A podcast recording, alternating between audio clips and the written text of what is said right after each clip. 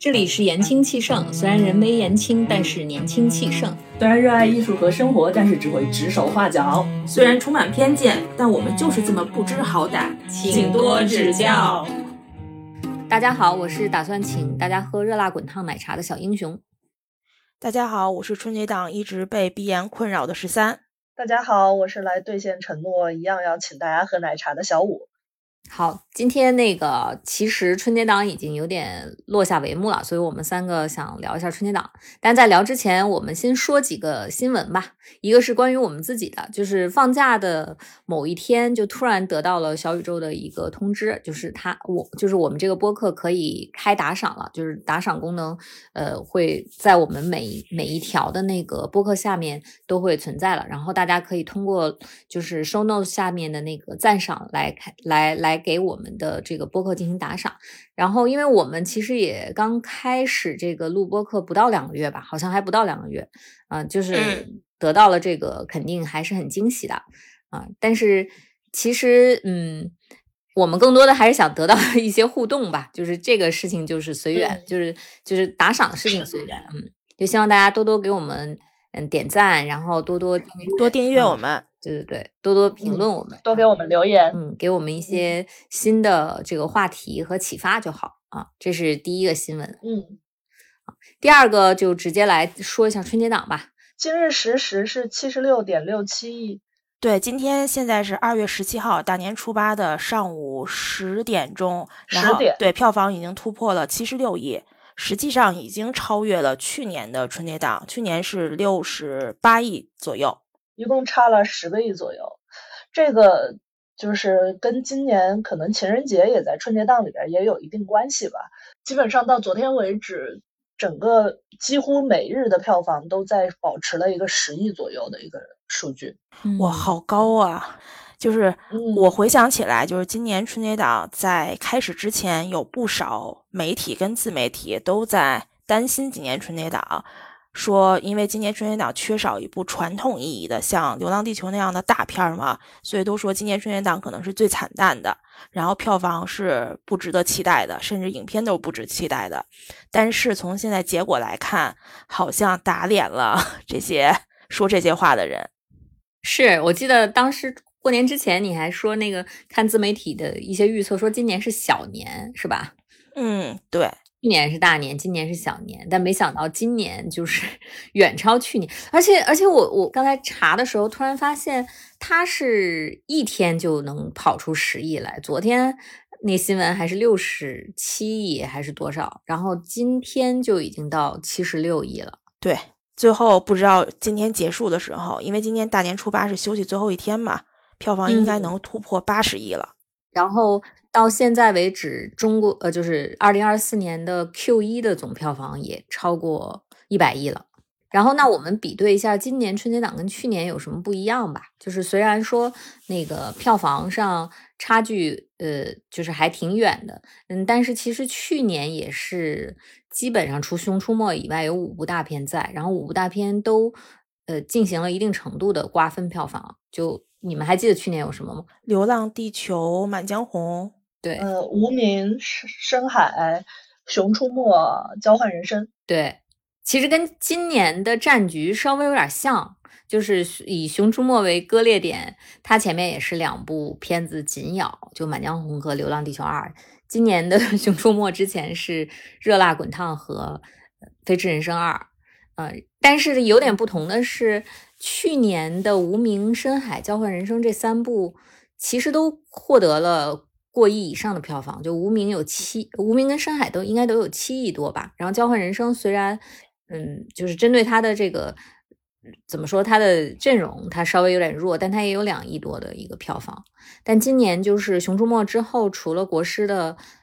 第二十条还在就是十亿以上，在在往前跑，剩下的几部就已经被被迫撤档了。今年就是。嗯，去去年因为有一部中国乒乓撤档，当时还算是一个比较震动的行为。今年感觉就就是大家就纷纷我们就撤了。嗯，今年虹吸效应特别明显，就是头部的两部，一个是贾玲的《热辣滚烫》，一个是韩寒的《飞驰人生二》，这两部基本上太超超越的太明显了。然后甚至他们跟张艺谋跟《熊出没》这个腰部两部的区别差了十亿的等级。对，嗯，然后张艺谋和《熊出没》后面就没了。对，这两部跟后面也差了十亿，然后这两部就差不多只有十亿左右，所以就都能想象到后面是什么样。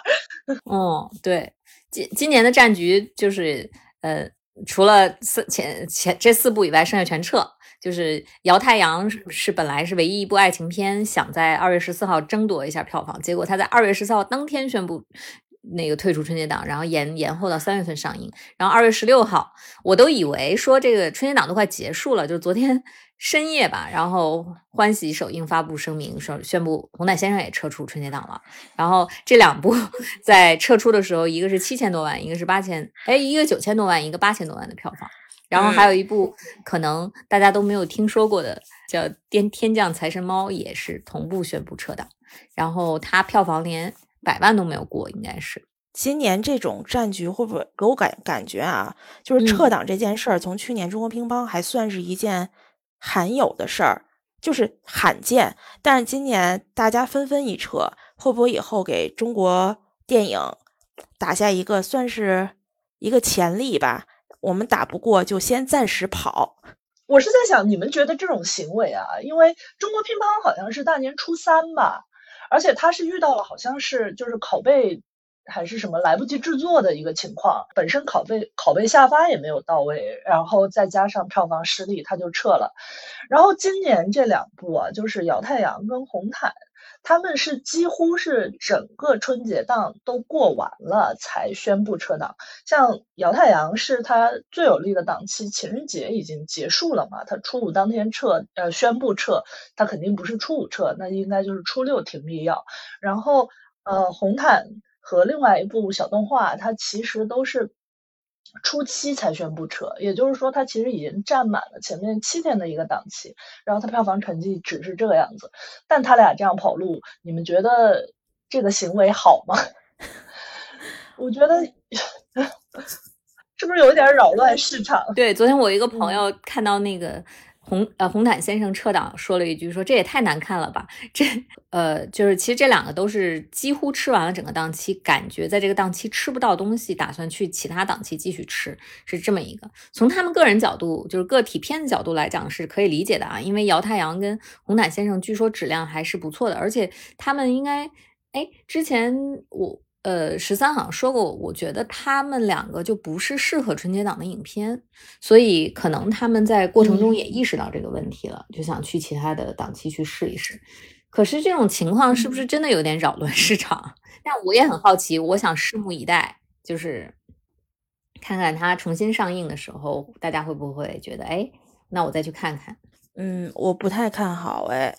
对我其实也不太看好。是我觉得，就是他们是不是对春节档有一个错误的预估？因为哪怕去年《交换人生》口碑也很差，然后在就是春节档最末的时候，它也能蹭到两个亿的票房嘛。所以，是不是这两部片当时定想说我要进春节的时候就已经想好了？嗯，就是我我其实蹭一个尾巴，我也能喝到汤。但是结果今年就是实在是太出乎他们的预料了，就是。一点糖都没有，今年前面四个片子就是把大盘榨干了。我觉得是这个原因。但凡《红毯先生》和那个《姚太阳》能够拿到三四亿的票房，他们可能也不会撤出春节档，因为他们本身的投资体量也没有非常的大嘛。是的，我觉得这是今年的一个呃神奇的现象，就是这两部电影连。去年的《交换人生》的票房都没有拿到的，就是等于观众的所有的嗯注意力都被前面的头部所转移了，甚至已经没有兴趣去看。哎，我在想啊，因为之前不是有调研说，普通观众大概只会看一部，顶多两部电影嘛。然后由于今年经济 衰退，大部分观众选择的是我只看一部，没有第二部了。呃，我觉得今年的片子好像就是排在前面四部的都不差，嗯，就是质量上都还可以嘛。就有了一个底线的保证之后，他其实看的就是，嗯，谁更能跟呃观众共情。然后他在这个大开口里边，当他抢到了一个一个就可以去扩散他的情绪和口碑的位置之后，然后谁更能吸引更多观众进来？去年其实这种共鸣性的影片挺没有，去年是大喜剧、大特效。嗯，但是你说《满江红》是那种能跟大家就是有什么情绪上的共鸣吗？其实也不能算吧。然后，然后《流浪地球》又是那种大特效片儿，然后剩下的《无名》和《深海》其实都是我觉得，你作者风格比较强烈，其实他们也不算是那种特别春节的电影。但是今年这几部都没有那么深，然后也没就可能作者风格也没有说那么的强烈，他还是优先去保证了就观众。更更更能情绪共鸣，然后又有一定的喜剧性吧。先保商业类型，再保情绪价值。对对对，所以我觉得就是其实可能从这个角度讲，就是观众更容易接受这些片子。他其实不一定就是要吃去年的那种什么大大片儿这样。嗯，就是除了咱们刚刚说到的这个现象之外，我发现截止到今天大年初八，还有一件事儿，就是张艺谋的。那部第二十条已经开始在反超的路上了。虽然他现在反超最有可能超过的只有《熊出没》，因为头头头两部距离他太远了，但是他的上座率和他跟飞驰的差距在逐渐的缩小。因为可能大家春节假期七天看完了一部电影，春节后回来上班的时候还想看第二部，那这个时候就想选一部从类型题材。或者是口碑上能够跳出来的。目前来看，我觉得张艺谋还这部电影不仅仅是一部喜剧，他还探讨了法律题材嘛，探讨了第二十条的边界。这就像那个当年的人潮汹涌，是初初七还是初六之后突然就逆袭了。嗯，第二十条在那个情人节那天是它的那个上座率达到了百分之四十八点。四就是是所有片子里边上座率最高的啊，就是头两部片儿都跟它都差不多有十个点的差距，然后它这个上座率就是从那天开始一直保持到今天，就是都能跟后面的就是呃都能跟就是一二名吧，就是热辣和飞驰这两个就是明明是排在第一的片子拉开百分之十个点的差距，而且它也差不多就是从那天开始逆袭的。对，所以我感觉不管是在任何档期，影片还是要有题材跟类型的差异化。就好像比如看过《热辣》的人，他的第二选择可能不是《飞驰》，因为同样是喜剧嘛。是的，就是都比较相似，又又是就是体育运动题材，又是励志。嗯，是的，就拉不开类型上的区别。嗯，所以今天我们。主要来聊一下今年春节档最大赢家吧，就是观众在话题跟情绪价值上都得到了极度满、极度的满足的一部电影，就是《热辣滚烫》。在最初，呃，大概一个月前，咱们的赌局上，我们还把它列为那个可能能超过国师，但也有可能就是因为拍的过于，比如说，嗯，过于小品而。就是输给国师，但现在看来他是远超的，他跟那就是那个二十条跟他是没有办法打的，所以我们今天主要还是来讲一下热辣滚烫吧，还是按照惯例给热辣滚烫打一个分吧，就是你们能打多少分？呃，十三先来，我给这个片子在豆瓣上打了四星，但是如果打分的话，我现在能给这个片子打七点六分，呵，这么。准确，有零有整。对，然后这七点六分里面，当然包含了我对贾玲这一年努力的这么一个佩服、敬佩感。所以，如果回到说，咱们就单论电影，论说电影上，我觉得这个电影应该是一个七分电影。所以，那个多出来的分是我给贾玲的。嗯嗯，七七分，所以你给他加了零点六分给贾玲。啊，好，嗯嗯。呃，然后小五呢？嗯，我觉得这个片子如果就电影论电影的话，制作上我会给六分。呃，然后我也是觉得贾玲这一年还挺不容易的，所以大概是一个六到七的区间吧。另外就是这个能加出来的这个一分，我是觉得她做了一个挺好的，就是女性题材范例啊，这个。我还是觉得挺不错的。尤其是他面对这么大开口、这么大市场的，就是这么下沉的一个观众群，这个我觉得还是蛮好的。除了他的努力之外，我看完他运动之后就很想跟他一起做。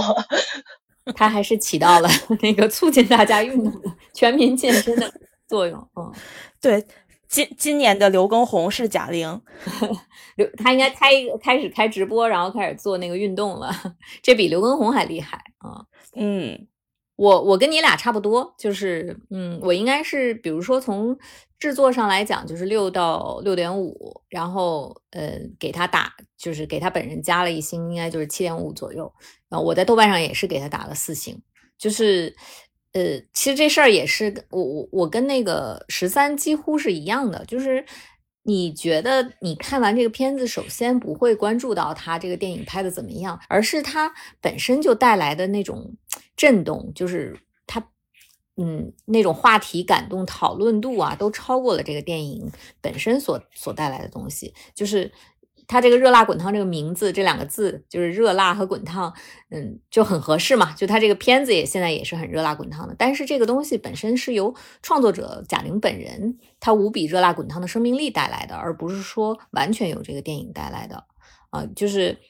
有人说今年春节档。就是整个春节假期最火的两件事情，一个就是上春山，一个就是贾玲减肥。所以现在大家就去电影院就去看这个热辣滚烫。有的时候是是看一部电影，但但我觉得现在大家都是去看贾玲去实现的一件事情，就不如说是嗯看她减肥吧，就不是说她实现梦想，而是她做成了一个特别艰难的、特别叹为观止的，然后也是就是。这个整个世界上的很多普通人稍微努努力，也能或许可以触及到的一件事情，就是减肥。一，他是一个二百多斤的人，减掉了一百斤，然后同时他健身达到了一个全身肌肉量很高的一个程度。就是因为身体对你来讲是非常诚实的，不像说是运气啊什么这些或者天赋的东西。嗯，就是你身体，你只要自律，你是有可能达到这个状态的。而大家看到他通过强烈的自律达到这个状态带来的那种震撼和话题感，就是绝对是超过了电影本身。然后甚至对对于我们三个来讲也超过了呀。就是我们三个现在都是为他本人加了一星。我。我我自己的看法是，我认为这部电影最开始咱们特别担心的那个问题，它是否很好的改编了《百元之恋》，在这个电影上根本不存在，因为它根本就不是《百元之恋》，它只是借着《百元之恋》的壳拍了一部减贾玲减肥。我根本不 care 里面贾玲这个打拳，她如何学拳的，她跟雷佳音能不能在一起，他们家能不能最后认可她。我看到的就是贾玲努力在减肥，我甚至觉得片尾的最后那个彩蛋才是她的正片儿。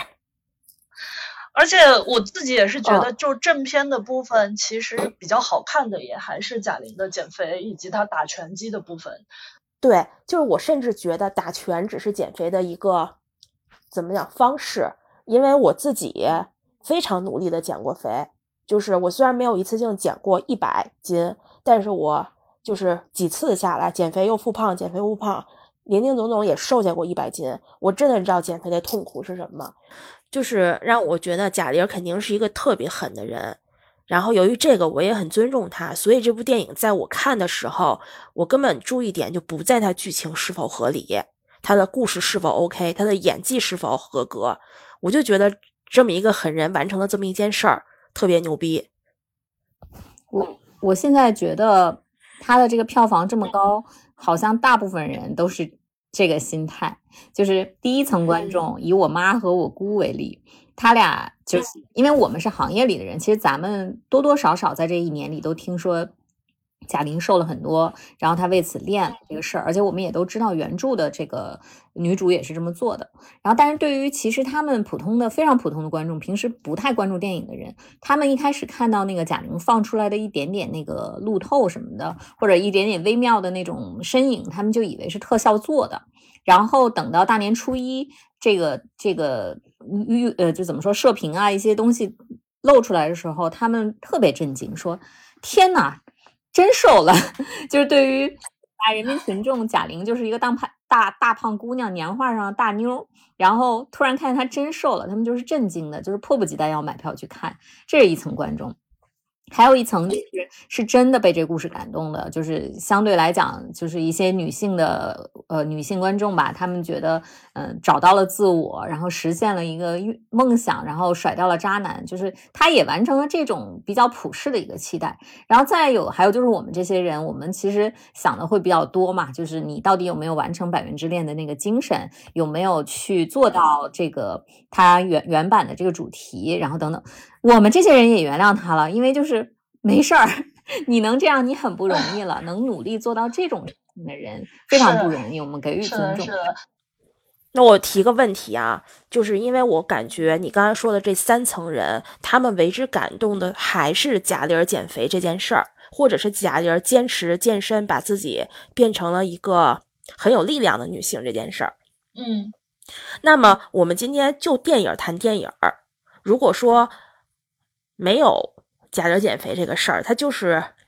演了个电影，最后通过特效瘦下来的。你们觉得这个片儿能打多少分？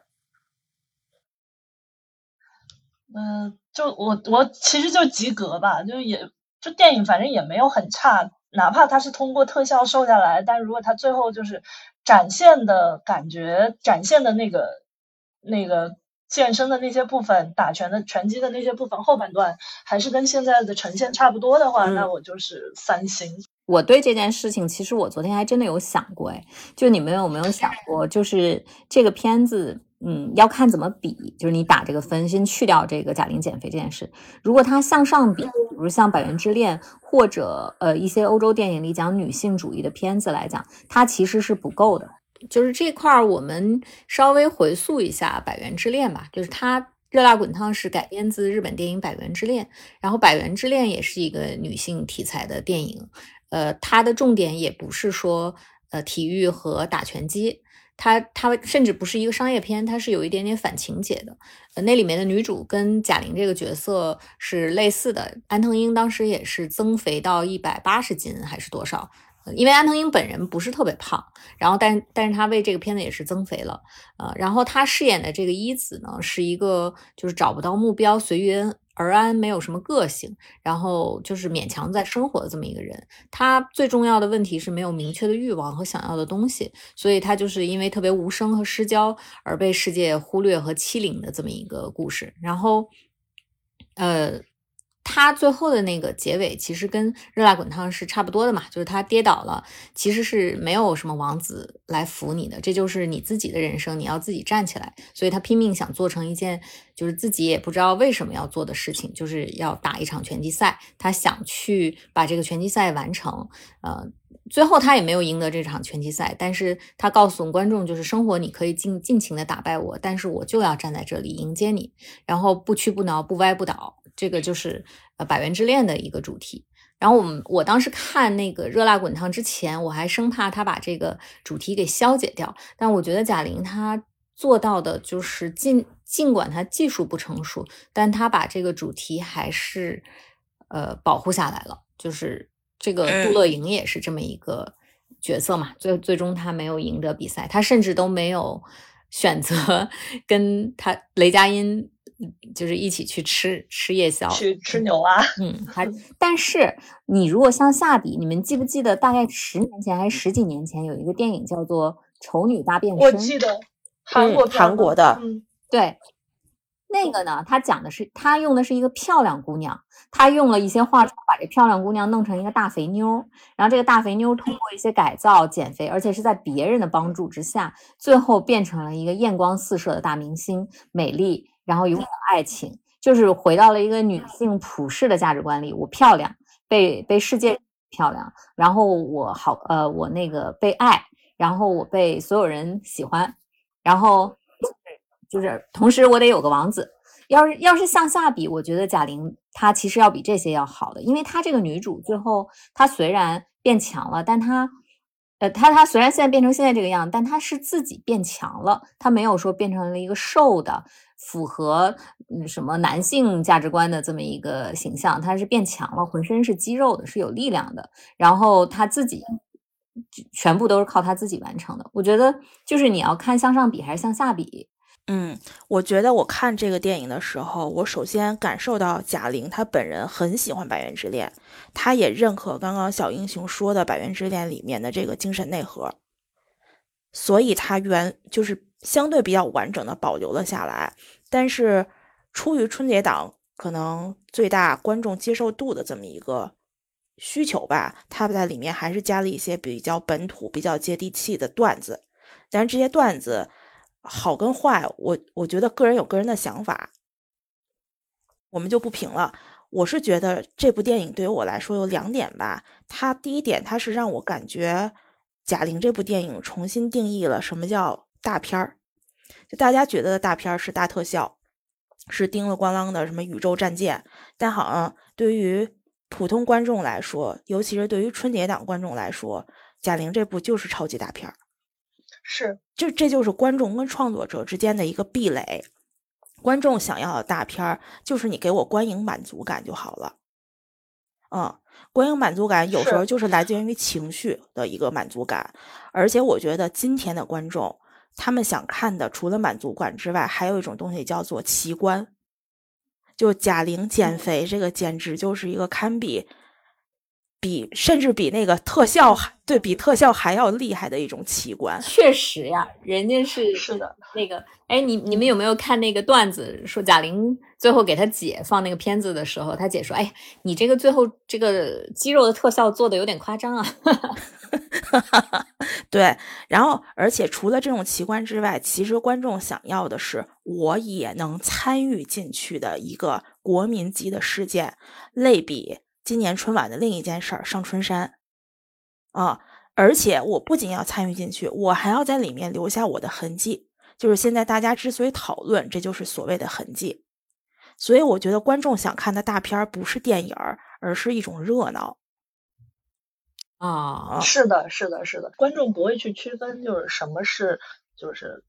真正的所谓的奇观。对于他们来说，所有能够把他们吸引进电影院的这个这个点就是奇观。对于他们来说，贾玲减肥和就一个飞船爆炸可能是差不多的效果，甚至可能比那个还要再嗯，就是让他感同身受一些。呃，就是《流浪地球二》，它其实大家在讨论的东西也是我们中国科幻现在拍的很牛了，可以造什么电梯了，对吧？也可以拍出很燃很煽情的东西了。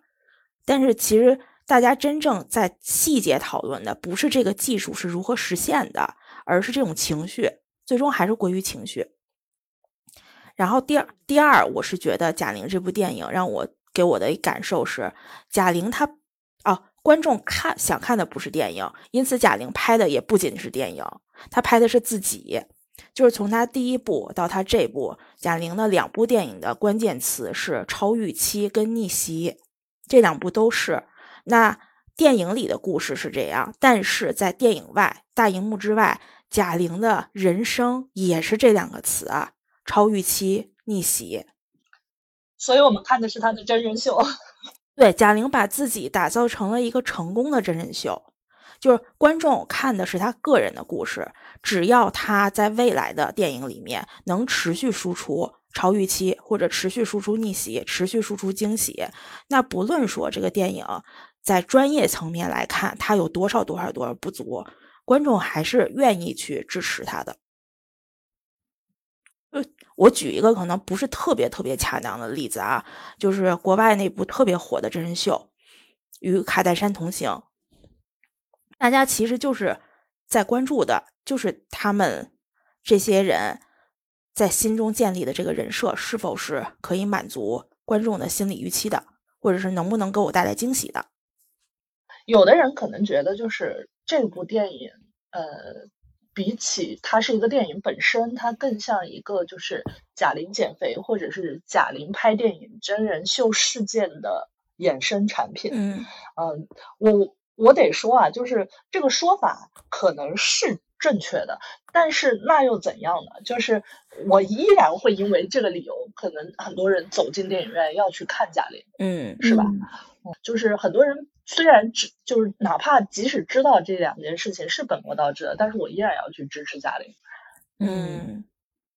还有一个挺奇，他这个电影挺奇妙的一个点，就是他讲的，他原著的主题和他自己的主题讲的都是，嗯，失败者的故事，就是失败者。就因为他自己也在那个采访中不停的说嘛，就人生的常态是输而不是赢。他想讲一个，就是即便输也要就是昂首挺胸去去爱自己去生活这么一个故事。因为人人只活一次嘛，你你努力去赢一次，其实就是赢了。然后他的故事的主角，嗯，到最后也没有改变自己。哎，不是怎么说呢？也不是没有改变自己啊，他是改变了自己，但他也没有很大程度的改变他生活的境遇，从一个嗯 loser 变成一个比较强的人，并没有。但是，呃，他但但让观众爽的是什么呢？是。他自己这个演员本人，从现在从了一个胖妞，一个 胖胖的，甚至嗯，只只能搞笑的这样一个女演员，现在变成了一个穿奢侈品牌，然后大家都叫她好漂亮、大漂亮的这么一个美丽的女明星。她把她本人，呃，把这个主题带偏移了一点，就是她，就我我贾玲本人。变得被世界认可了，被世界赞美了，被人们艳羡了，甚至我的票房和我的美丽是双收的，就成功和美丽、普世价值观都在他身上得到了一个体现。然后我觉得这点也挺妙的，就是虽然电影本身呃没有达到这这件事情，但他本人达到了，他把他自己本人做成了一个爽文 IP，也就是观众可以在里面得到双重满足，就是我既看了一部主题高级的电影，我又看到了一个爽文的大女主。这这个点我觉得真的很妙，嗯，他自己把自己拍成了一部电影嘛，嗯，是的，你说安藤英他就没有这么大的效果，就这个片子让我明白了一件事儿，就是这个电影儿是真的，就贾玲的这部电影和他的上一部李焕英儿都是因为他是贾玲儿这个电影才成的，嗯，是的，就是观众其实在这两部片子里看的都是贾玲儿。嗯，并不是李小玲儿和那个乐莹儿，嗯，啊，对，都不是，他们看的都是贾玲儿，包括我自己的感受都是，我并没有带入角色，是的，就是带入的演员，是带入了贾玲，因为我看到有很多人就对于这部电影的想法是比较两极的嘛，也有人说，甚至啊用到了“中国电影之耻”这样的词，嗯嗯。嗯，也有对，也有不少，嗯，也有不少媒体就明确的指出，我们就是要抵制观众去看这样的电影。嗯，为什么？理由就是，首先它就是一个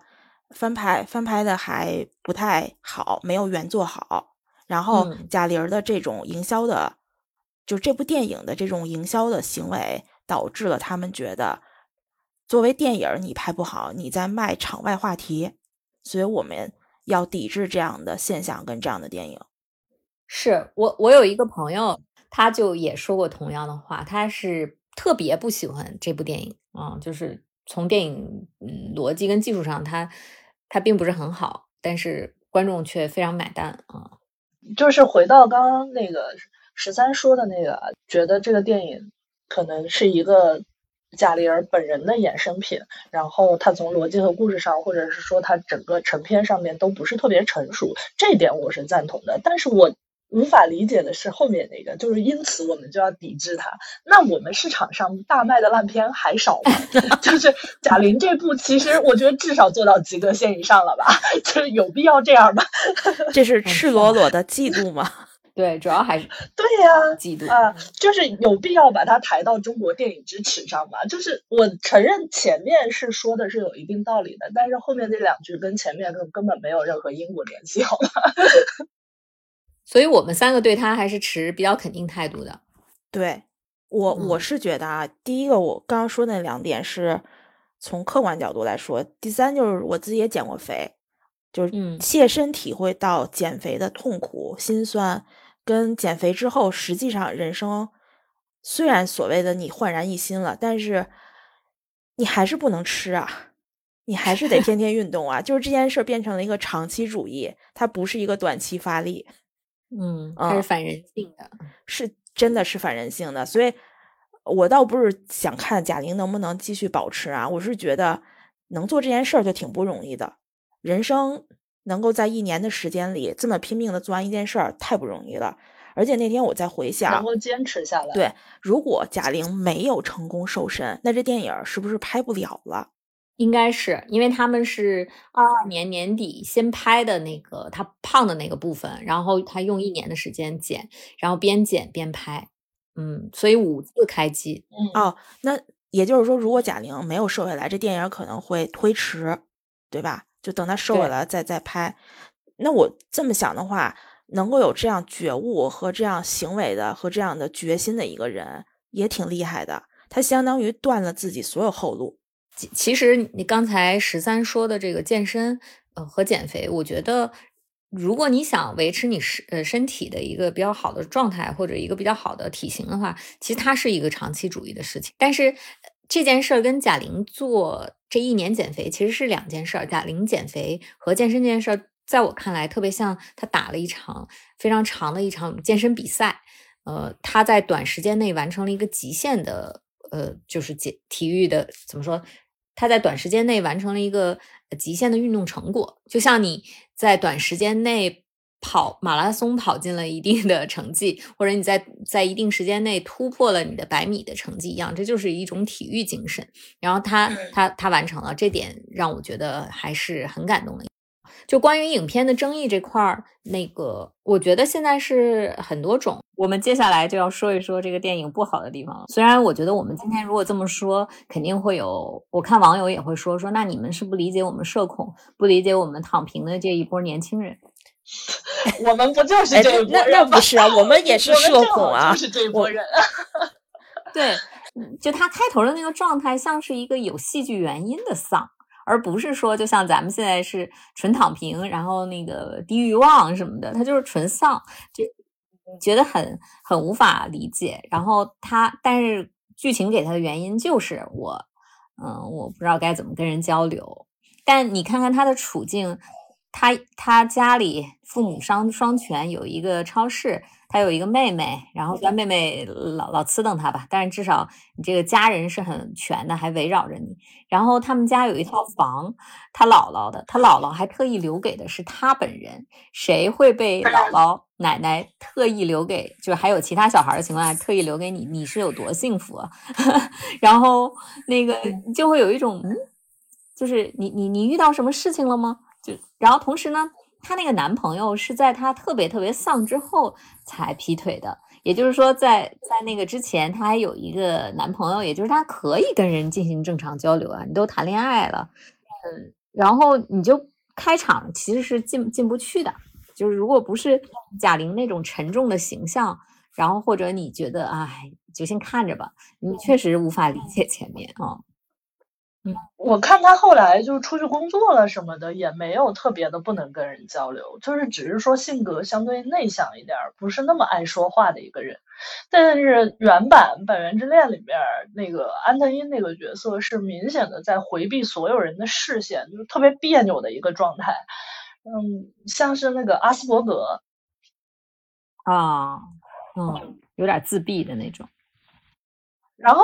然后他父母对他也确实都非常好，就只有他妹妹整天在骂他。这个是借用了那个《百元之恋》的人物关系嘛？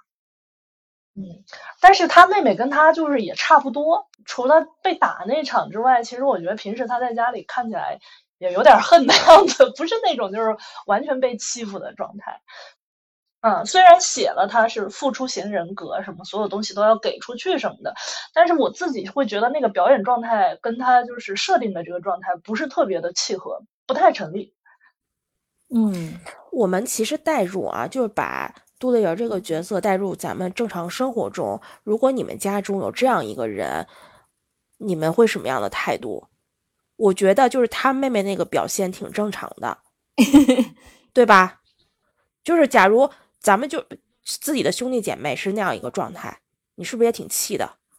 我觉得长时间是处不来的。我可能不会吵，但是就是是，如果我家里边有一个这个人，然后父母也容许他是这个状态的话，对，那可能就是我搬走。啊，对，所以就是就是他前面贾玲演那个状态，让我其实挺难去有共情感的。嗯嗯我，也虽然我我也是一个社恐人士，虽然也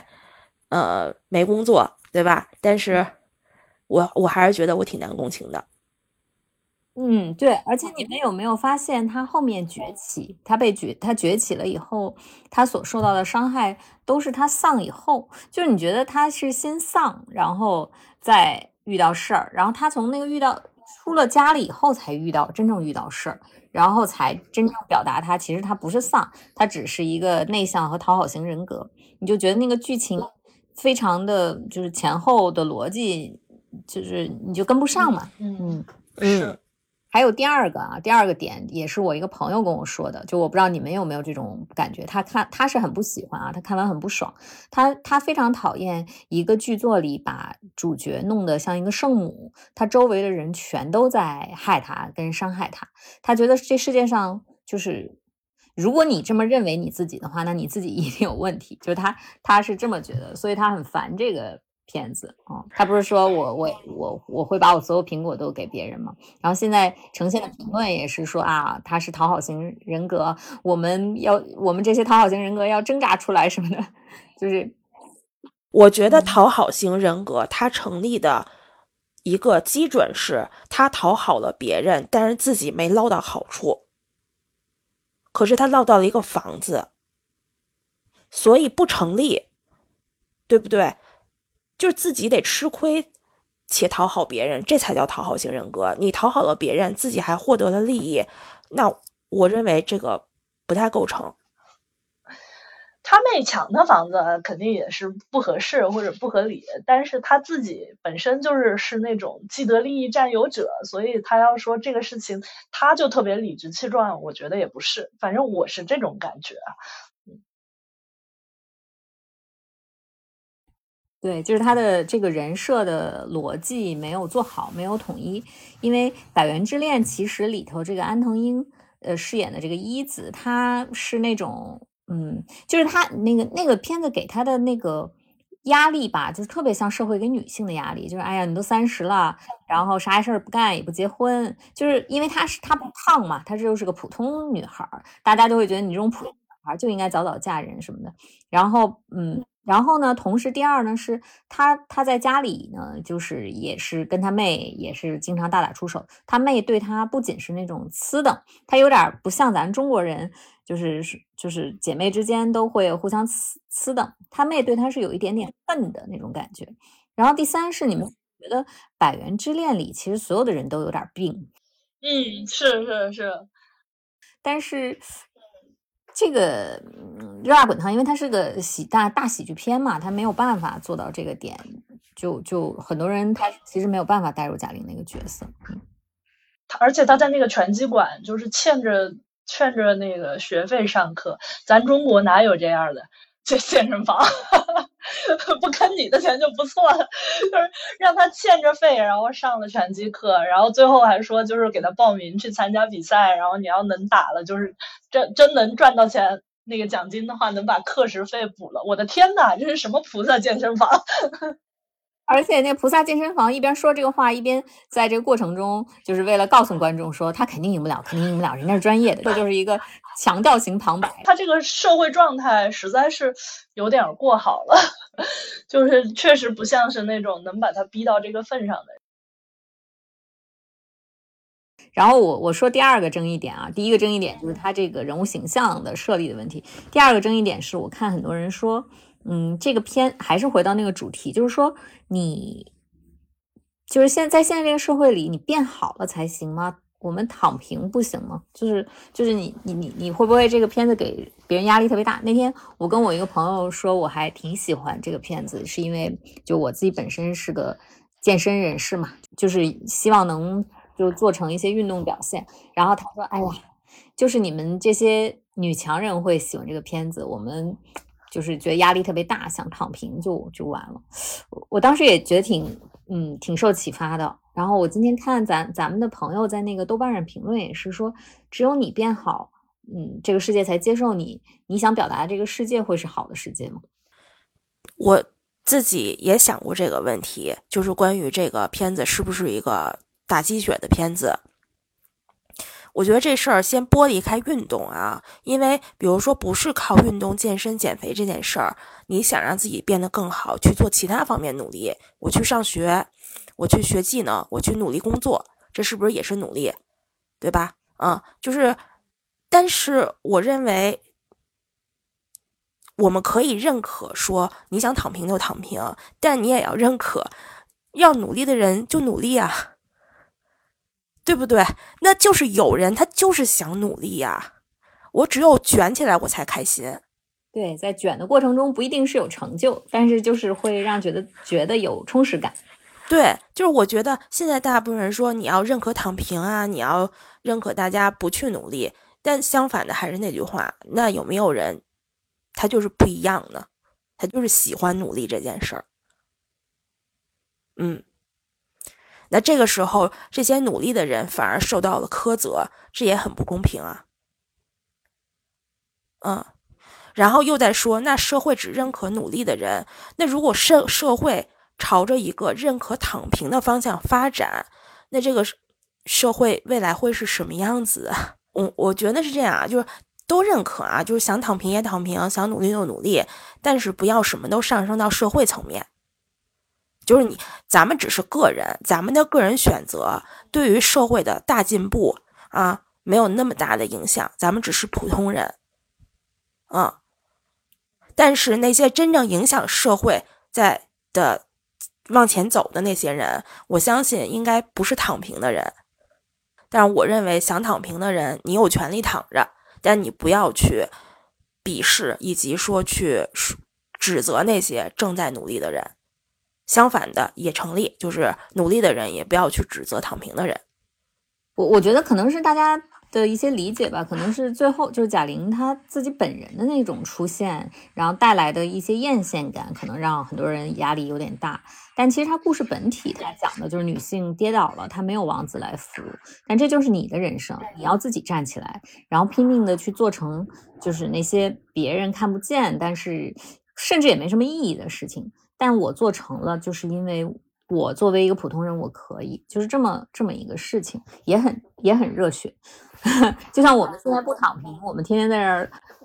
录录播课，也没多挣 一块钱。但是就是我觉得它是一个过程吧，就是你向前走的一个过程。嗯嗯，其实我觉得这种压力感有时候不仅仅是来于电来自于电影儿。我这两天看小某书跟微博还有某音上。都开始借着这个电影开始传递，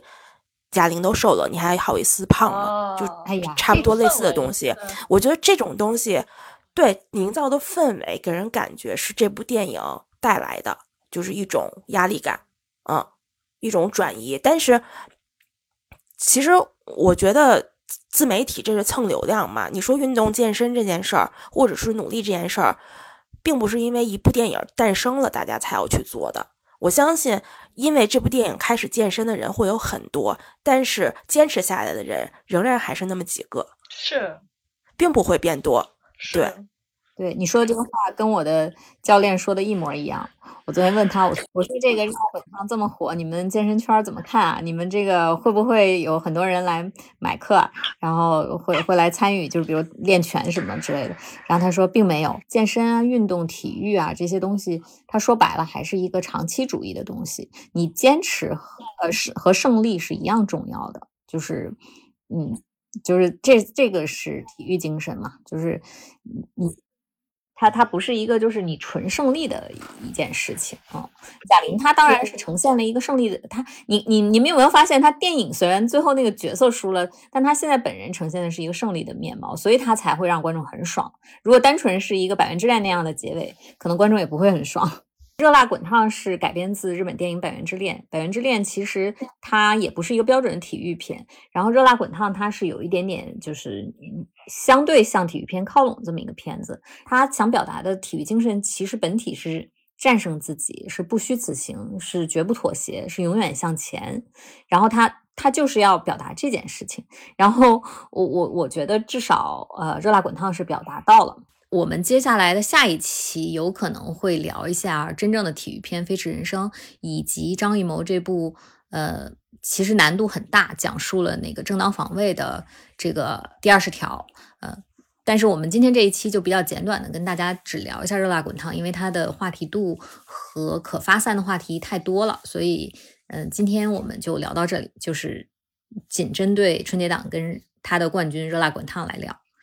嗯。嗯，好，好吧，那今天我们就这样。嗯，嗯好。好，嗯，拜。拜拜。